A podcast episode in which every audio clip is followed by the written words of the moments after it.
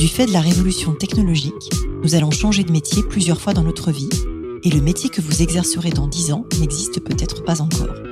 Je m'appelle Isabelle Rouen, je suis entrepreneur et fondatrice du cabinet de recrutement de dirigeants Colibri Talent. Tous les jours, j'accompagne des femmes, des hommes et des entreprises qui se transforment et qui transforment leur métier.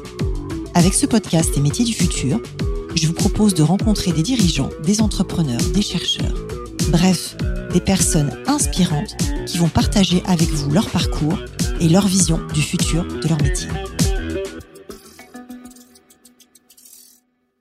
Bonjour à toutes et tous et bienvenue dans le podcast Les métiers du futur.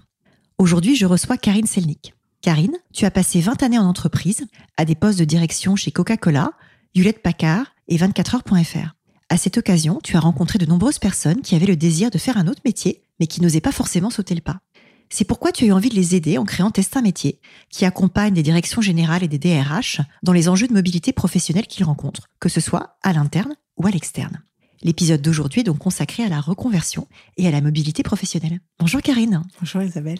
Bah écoute, merci d'être venue au micro du podcast. Et pour démarrer, euh, je voulais savoir en fait ce qui t'a donné euh, envie de créer euh, ta propre entreprise et de passer du monde du salariat à tester un métier. Bah en fait, je viens pas du tout du monde de l'entrepreneuriat. En fait, hein. moi, j'ai été salariée dans des grands groupes pendant des années. Et puis à 40 ans, euh, j'ai fait ma crise de sens en me disant mais en fait, euh, il me reste encore quelques années à travailler et autant y prendre beaucoup de plaisir. Et donc j'ai commencé à euh, réfléchir à comment je pouvais passer ma prochaine partie de carrière en prenant beaucoup de plaisir. Et donc j'ai monté ma première petite entreprise qui était un cabinet de, de coaching. Voilà, je ne suis pas lancée dans le recrutement comme toi, mais dans le coaching. Et donc j'ai accompagné des cadres, des dirigeants, des comités de direction en coaching sur l'amélioration de leur performance. Et donc j'avais moi vécu et euh, la, transformation et la reconversion. Donc c'est vrai que mes clients m'interrogeaient sur euh, non pas leur souhait d'améliorer leur performance, mais plutôt leur souhait de comment eux aussi pourraient changer de vie. Et donc pendant des années, j'ai été confrontée à, euh, au souhait de mes clients à vouloir eux aussi changer de vie et non pas à gagner en performance. Donc je me suis beaucoup interrogée en 2016 là-dessus sur finalement comment on engage une prochaine partie de vie, c'est quoi les difficultés de la reconversion et j'ai eu envie d'aider en fait, j'ai eu envie d'accompagner ces personnes-là à oser changer de vie. Et c'est comme ça que j'ai lancé en 2016 euh, Test un métier. Alors, c'est quoi le métier de Test un métier?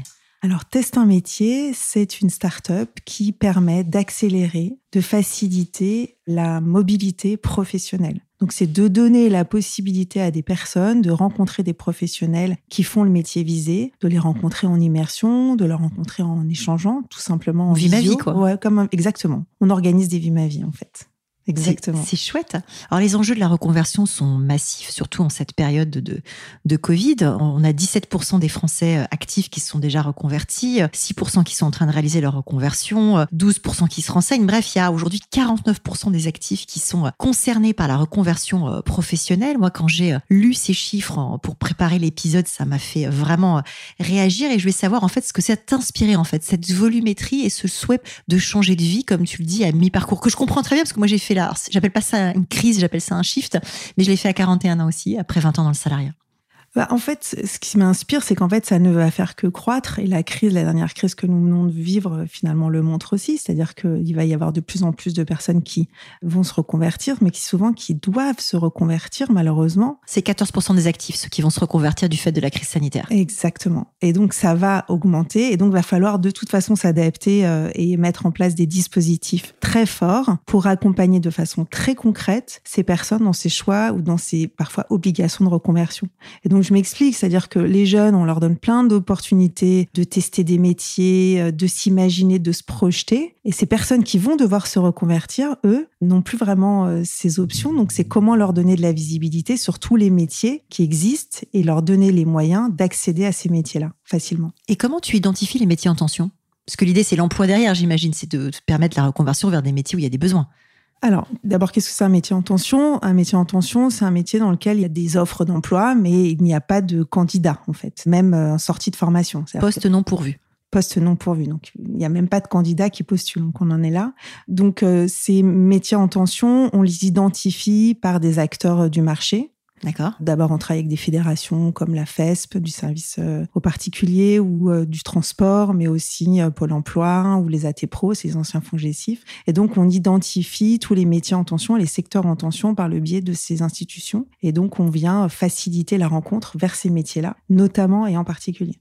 Sur quel métier, du coup, tu recommandes de postuler en, en ce début de 2022 alors, je ne vais pas parler plus de métiers parce que c'est compliqué, mais de secteurs. En fait, les vrais secteurs aujourd'hui en tension, c'est le bâtiment, la logistique, le service à la personne, le numérique. Donc, c'est vraiment vers ces métiers-là qu'il faut aller euh, se reconvertir s'il y a un métier, euh, un secteur qui est porteur. Alors, au-delà des secteurs, comment d'après toi est-ce qu'on peut créer des ponts entre des entreprises qui recrutent et des entreprises qui décrutent? Parce que j'imagine que le but de tout ça, c'est de faire en sorte que les gens passent par la reconversion sans forcément passer par la case euh, Pôle emploi. Pôle emploi, exactement. Même si nous saluons Pôle emploi, en tout cas moi je salue Pôle emploi parce que déjà c'est le premier business angel de France et parce qu'on a quand même la, la chance d'avoir euh, cet amortisseur social là. Néanmoins, c'est vrai que quand les gens arrivent à se reconvertir euh, entre guillemets dans la joie et dans la bonne humeur et sans passer par un licenciement, j'imagine que c'est quand même moins moins douloureux. Comment est-ce que ça c'est possible? Est-ce que déjà c'est possible? Et si oui, comment on peut le faire? Alors, euh, oui, c'est possible. Il y a un gros dispositif qui existe en ce moment qui s'appelle les transitions collectives, les Transco, qui est porté par le cabinet d'Elisabeth Borne. C'est euh, comment, justement, on fait basculer des salariés d'entreprises qui décrutent vers des entreprises qui recrutent. Donc, c'est un vrai sujet. Le pont, nous, on pense qu'on l'a trouvé. Donc, on travaille sur cet outil-là qui permet aux entreprises qui recrutent d'identifier immédiatement des compétences et des personnes qui sont susceptibles d'être dans une entreprise qui décrute. Donc, c'est de donner envie aux salariés d'entreprises qui d'aller vers les métiers des entreprises qui recrutent. Donc, on est là sur le pont et on est là sur ce site où on permet à des salariés de ces entreprises qui décrutent de pouvoir échanger concrètement avec des salariés d'entreprises qui recrutent pour se donner envie. On est encore sur quelque chose autour de la désirabilité, c'est-à-dire que je ne connais pas les métiers vers lesquels je dois aller et il faut que j'ai envie d'y aller. Et pour ça, il faut qu'on me donne envie d'y aller. Donc, c'est un speed dating de ton prochain métier en fonction de tes compétences pour te donner envie. Alors, effectivement, ce qu'on fait, ça peut être un speed dating si tu veux, mais c'est vraiment un site de rencontre de compétences externes à l'entreprise pour leur dire, bah voilà, ce métier-là existe et si tu veux, ça revient à faire des enquêtes métiers si tu veux. Et tout est passé euh, en visio, donc euh, tu peux très bien rencontrer n'importe quel professionnel de n'importe quel métier via cette plateforme. À n'importe quel endroit, du coup. Et on l'a fait aussi en mobilité interne. C'est important de se dire que beaucoup d'entreprises décrutent et recrutent aussi. Donc, dans la même entreprise, et beaucoup d'entreprises vont licencier, et recruter en parallèle d'autres compétences. Mais aussi, on pourrait se poser la question de comment on améliore la mobilité interne et de faire du reskilling, comment on fait monter en compétence des collaborateurs avant de s'en séparer pour qu'ils puissent aller vers des métiers en interne. Donc on a travaillé aussi une plateforme qui permet à des candidats ou des collaborateurs sur des métiers qui vont disparaître dans l'entreprise de pouvoir rencontrer des collaborateurs d'entreprise de la même entreprise sur lequel il y a des postes à pourvoir. C'est quoi ton modèle économique là-dedans en fait? Alors, on est vraiment en plateforme SaaS, donc euh, on est sur des formats d'abonnement. Classiquement. Classique, exactement. Tu as des investisseurs derrière? Je pas d'investisseurs. Je suis solo entrepreneur et on est rentable et je suis autofinancée. Respect et robustesse, chère madame. Merci. Euh, est-ce que tu peux dire qui sont tes principaux clients ou est-ce que c'est secret défense? Non, c'est pas secret, on communique dessus. Euh, nos clients sur de la mobilité interne, ça va être plutôt des grands groupes. Donc là, on va travailler avec euh, Banque Populaire, Caisse d'épargne, on va travailler avec Enedis, CNP Assurance, Pôle Emploi, voilà, ou des régions. On travaille plutôt avec des grands groupes comme ça. Et puis sur la partie visio métier, donc qui est d'accélérer la mobilité externe ou le retour en emploi. Là, on va travailler avec des gros cabinets euh, d'outplacement, de bilan de compétences. Donc euh, voilà, avec euh, celui HRCP, celui de Randstad ou Pôle Emploi encore. voilà, c'est plutôt des entreprises comme ça qui nous font confiance. C'est intéressant. Et tu travailles avec des boîtes de formation derrière pour la partie upskilling ou pas du tout? On travaille avec toutes les boîtes de formation, peuvent intégrer leurs experts pour présenter les métiers. Donc, dans Visio Métier, on a beaucoup de CFA, de centres de formation, et on répond à de nombreux appels d'offres, et notamment avec l'AFPA, par exemple, sur certains sujets. Est-ce que euh, Test un métier va recruter en 2022 Mais bien sûr. ah euh, Alors, euh, on recrute principalement des commerciaux. En fait, j'ai vraiment un problème recruter des biz dev. Aujourd'hui, on est sur un secteur RH, où mes interlocuteurs sont plutôt des DRH, des gens assez capés sur le secteur RH, donc avec une grande technicité, une connaissance très forte du métier, et on vend du SaaS. Donc on est sur un secteur B2B SaaS, sur un univers RH. Donc voilà, il me faut des gens qui comprennent de quoi ils parlent. Et eh mais ben, écoute, ça m'emplit de joie. Déjà, je pense que tu es la première entrepreneur ou entrepreneuse qui pas tech. qui ne parle pas de dev à ce micro. Donc rien que pour ça, ça fait... j'ai des équipes de tech euh, formidables euh, qui sont toutes à Aix-en-Provence, un CTO que je viens de recruter. Donc pour l'instant, donc toi, tu es à jour sur les devs. Écoute, euh, c'est bien, c'est peu fréquent, donc je tiens à le souligner. Et du coup, oui, le message est passé parce que c'est aussi une des finalités de ce podcast, hein, c'est de parler d'entrepreneurs qui créent des emplois en tant que tel. J'espère que ça générera des candidatures. postuler, postuler, postuler, postuler.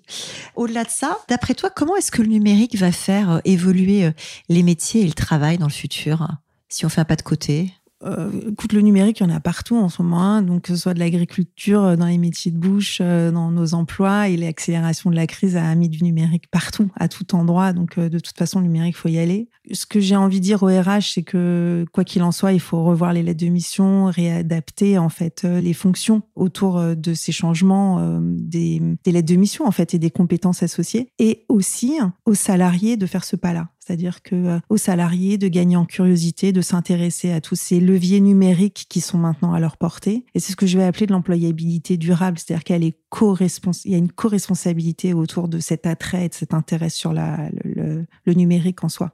Alors je te rejoins complètement et je pense que c'est un message qui est euh, pas toujours évident à faire passer puisqu'en fait je me rends compte que certains collaborateurs se reposent beaucoup sur leur entreprise ou plus tard sur Pôle Emploi pour les aider à, à développer leur, leur, employabilité et quelque part c'est pour ça que je te rejoins et c'est entre autres pour ça que je t'ai invité euh, au micro du podcast au-delà du plaisir de t'entendre. Donc justement comment est-ce que tu fais évoluer cette, enfin tu développes cette attractivité? Comment est-ce qu'il y a des incentives pour les gens qui se forment ou qui font tester un métier? Comment vous faites pour déployer? Parce que je comprends que tes clients c'est les entreprises, c'est les DG, c'est les DRH, c'est les gens qui font euh, de la gestion prévisionnelle de l'emploi et des compétences, comment est-ce que derrière on pousse les collaborateurs euh, d'Enedis, euh, de la CNP ou de je ne sais quoi à utiliser Test un métier? Comment ça marche? Ça, c'est la mise en mouvement.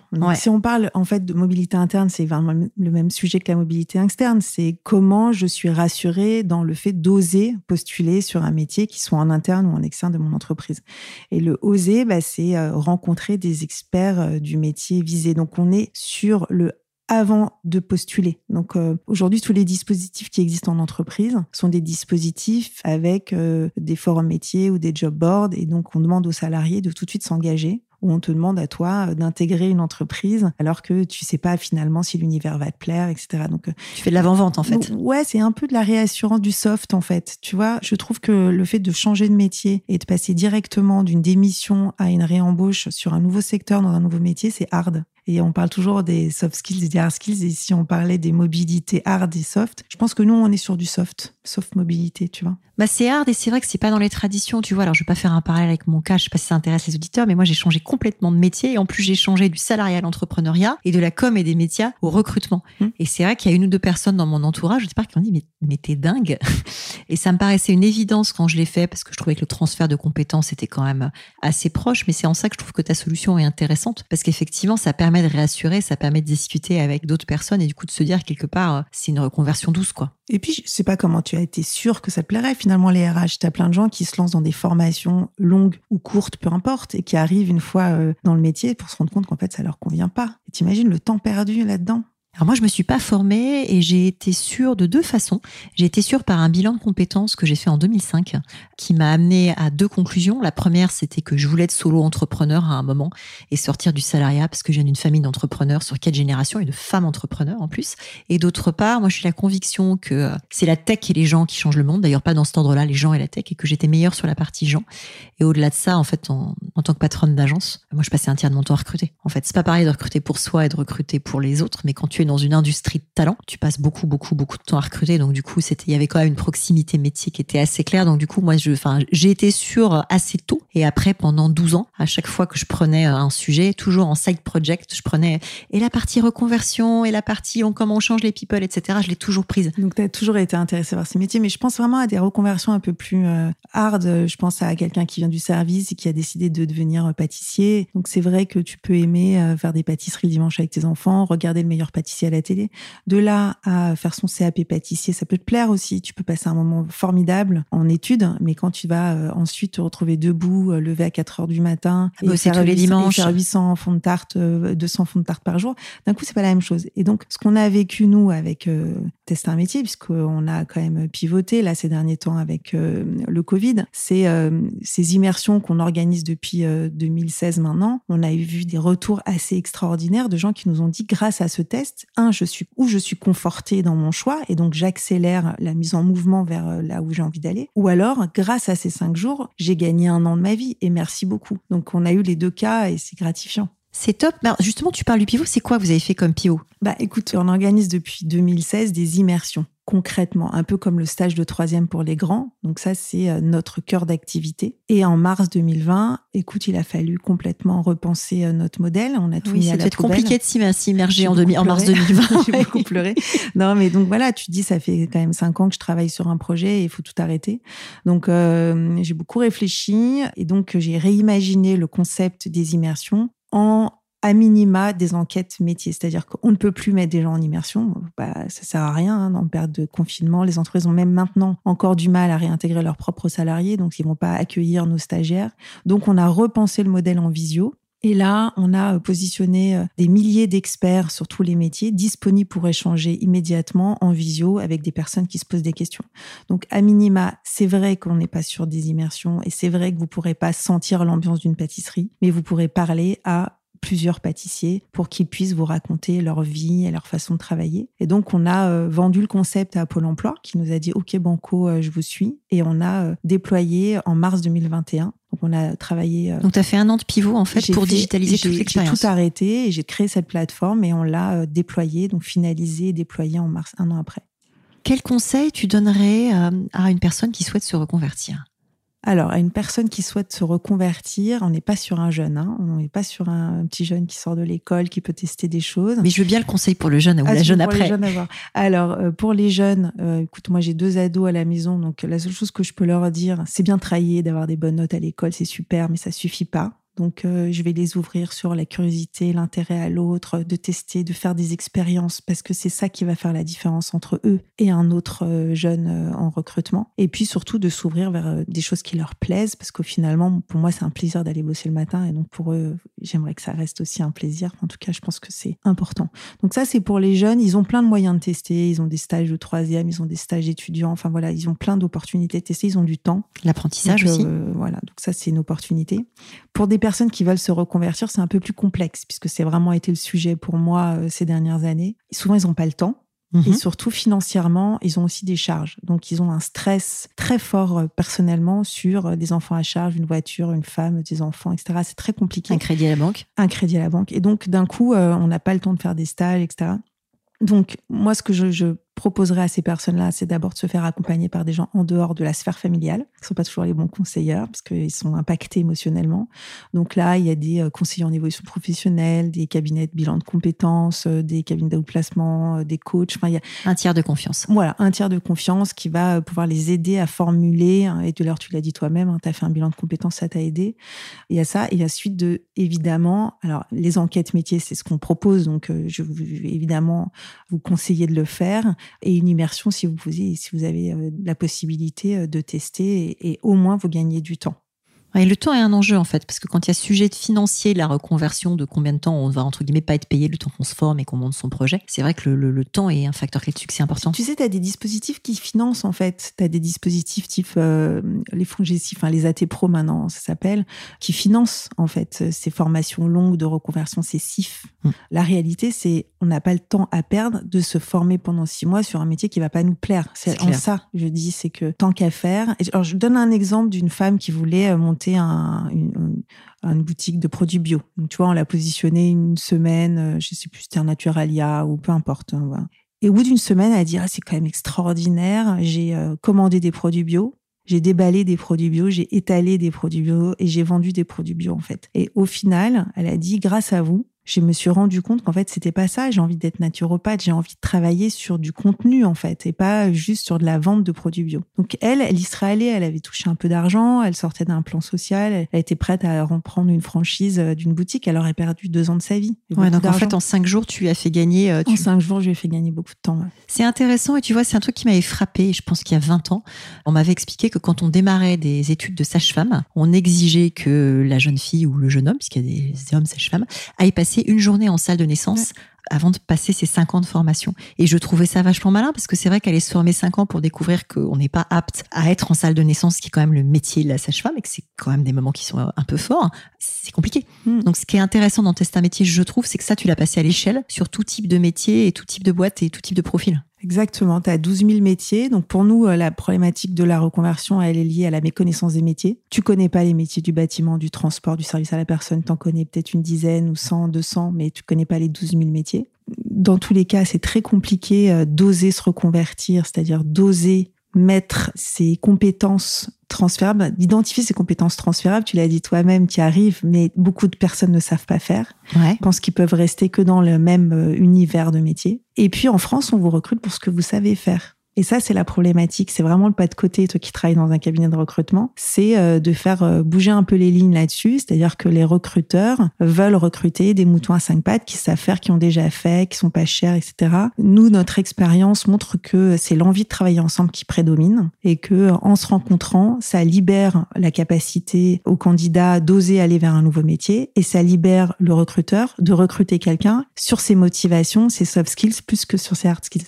C'est hyper intéressant et c'est vrai que c'est exactement ce que je fais dans le cabinet. Moi, je prends jamais une chasse où le client me demande je veux faire un copier-coller de ce que j'avais avant. Ça m'intéresse pas et c'est vrai que c'est un modèle très anglo-saxon de se dire on va chercher un talent qui a la capacité d'apprendre à apprendre et la compréhension et tant pis s'il lui manque quelques compétences. Et c'est vrai qu'aujourd'hui en France, on n'y est malheureusement pas encore. Donc euh, je te on n'y est pas et des stages d'immersion nous ont permis d'obtenir des CDI. Donc euh, certains salariés qui allaient passer une semaine dans une entreprise sur un métier qu'ils ne connaissaient pas, au final par leur motivation, leur désir leur curiosité sur ce métier-là, bah, se faisait recruter à la fin. Ça, c'est top. Alors, j'aime bien terminer par des questions un peu plus personnelles. La première que j'ai envie de te poser, c'est comment est-ce que tu concilies ta vie pro et ta vie perso? Hyper mal. Hyper mal. Je crois que mes enfants disent que tester un métier, c'est un peu mon troisième enfant. Hyper mal et je travaille à le faire de mieux en mieux on va dire. Bon, c'est un, un peu même, et c'est le problème de l'entrepreneuriat, c'est mon bébé, donc euh, voilà, j'y passe beaucoup plus de temps que. Mais j'étais quand même assez très addict euh, au travail. Euh, si j'appelle ça un travail, c'est un jeu pour moi, c'est un terrain de jeu. Donc, mais même en tant que salarié, j'étais très impliquée. Est-ce que tu peux nous décrire ta journée type? Alors, je me lève très tôt. Moi, je suis plutôt levée vers 5h30, 6h du matin. Ça me permet de faire euh, une pige. Voilà, je lis euh, les réseaux sociaux, la presse, etc. Après, je vais euh, vite dans ma douche chanter très très fort et faux pour bien m'énerver tout de suite avec mes enfants. Comme ça, on est parti pour la journée. Je prends mon vélo électrique, c'est ma passion en ce moment. Et là, j'enchaîne au bureau en général toute la journée, des visios, des réunions, des visios. Enfin, ça ne s'arrête pas sur des sujets qui sont toujours très différents. Donc, c'est ou clients ou sur des problèmes produits, sur des des évolutions sur de la strat, sur du marketing où chaque journée se ressemble pas. Mais c'est vrai que depuis mars 2020, je suis quasi plus en clientèle. Tout se passe euh, quand même beaucoup au bureau. Et après, voilà, le soir, bah, c'est plutôt tranquille en ce moment. Hein. Donc c'est dîner à la maison ou entre potes, mais c'est pas la fête non plus. Euh, voilà. Qu'est-ce qui te fait lever le matin si tôt? L'excitation de démarrer ma journée, toutes les personnes formidables que je vais rencontrer. Tu vois, c'est ma rencontre avec toi aujourd'hui qui m'a fait lever ce matin. Oh, c'est joli. Qu'est-ce qui te tient éveillé la nuit? Je m'endors très tôt, par contre. Euh, je m'endors très tôt, mais je me réveille tôt. Donc, euh, ce qui me fait réveiller, c'est tout ce que j'ai à faire, que j'ai pas encore fait et que j'aimerais faire. Donc, je suis un post-it géant à l'intérieur de moi. De quel succès es-tu le plus fier? Alors de plein, mais vraiment, je suis très fière d'avoir réussi à pivoter et basculer parce qu'on était, euh, voilà, en mars 2020, j'aurais pu mettre la clé sous la porte. Et euh, je suis hyper fière à la fois des équipes qui ont euh, subi et, et permis toute cette évolution, de mes équipes techniques qui ont bossé comme des dingues et d'avoir su basculer en visio et qui devient en fait maintenant le le produit phare de Test un métier. C'est-à-dire que ça m'a obligé à repenser le modèle qui devient en fait euh, mon best, quoi, mon best-of. C'est intéressant parce qu'en fait, c'est un podcast sur la reconversion et sur la résilience. C'est les deux mots qui vont ensemble, je pense, dans l'histoire que tu racontes. C'est quoi ton prochain projet? Alors, euh, mon prochain projet, c'est euh, des podcasts sur des métiers. Trop bien On va en parler en antenne. Est-ce que tu as un livre, un podcast, un média que tu recommanderais à ceux qui se passionnent pour le futur du travail? Alors, moi, j'écoute beaucoup de podcasts. Je suis fan de podcasts et je les écoute souvent dans les sujets qui me touchent en fait sur le moment. Et dans ma posture de CEO, donc euh, j'ai l'impression que je fais beaucoup d'erreurs, que ça va pas, que je me voilà, je me flagelle un peu. Donc j'ai beaucoup écouté dans la tête d'un CEO et ça, ça m'a beaucoup aidé parce que beaucoup font part de leurs difficultés, euh, des justement les actes de résilience qu'ils ont et les transformations qu'ils ont menées. Donc ça, ça m'aide beaucoup quand je dois faire euh, évoluer sur la partie produit euh, ou sur la partie grosse, bah voilà, je vais écouter Grossmaker ou sur euh, ou dans la tête d'un product ou sur la partie sales. Donc voilà, vraiment les podcasts autour des sujets qui m'animent en ce moment, ça va être ça. Après, j'adore les bios d'une façon générale. je pense à celle de Dot Digital on Track de Jamil. Et puis, ben voilà, c'est pas mal. Ouais, c'est pas mal. Si nos auditeurs veulent te contacter, qu'est-ce qui est le plus efficace là pour tous les sales qui vont s'empresser de postuler à tester un métier Comment est-ce qu'on te joint BizDev, hein, BizDev, hein, qui sait euh, passer un appel et euh, qui sait faire du, euh, la prise de call, du call call jusqu'à la transformation. Ils peuvent me contacter sur LinkedIn. LinkedIn, voilà. Super. Merci. Merci. Merci Isabelle. Merci d'avoir écouté cet épisode des métiers du futur jusqu'au bout. Si vous avez aimé cette discussion, je vous encourage à noter le podcast sur vos différentes plateformes d'écoute et à le commenter, en particulier sur Apple Podcast. Cela nous aide grandement à progresser en termes d'audience.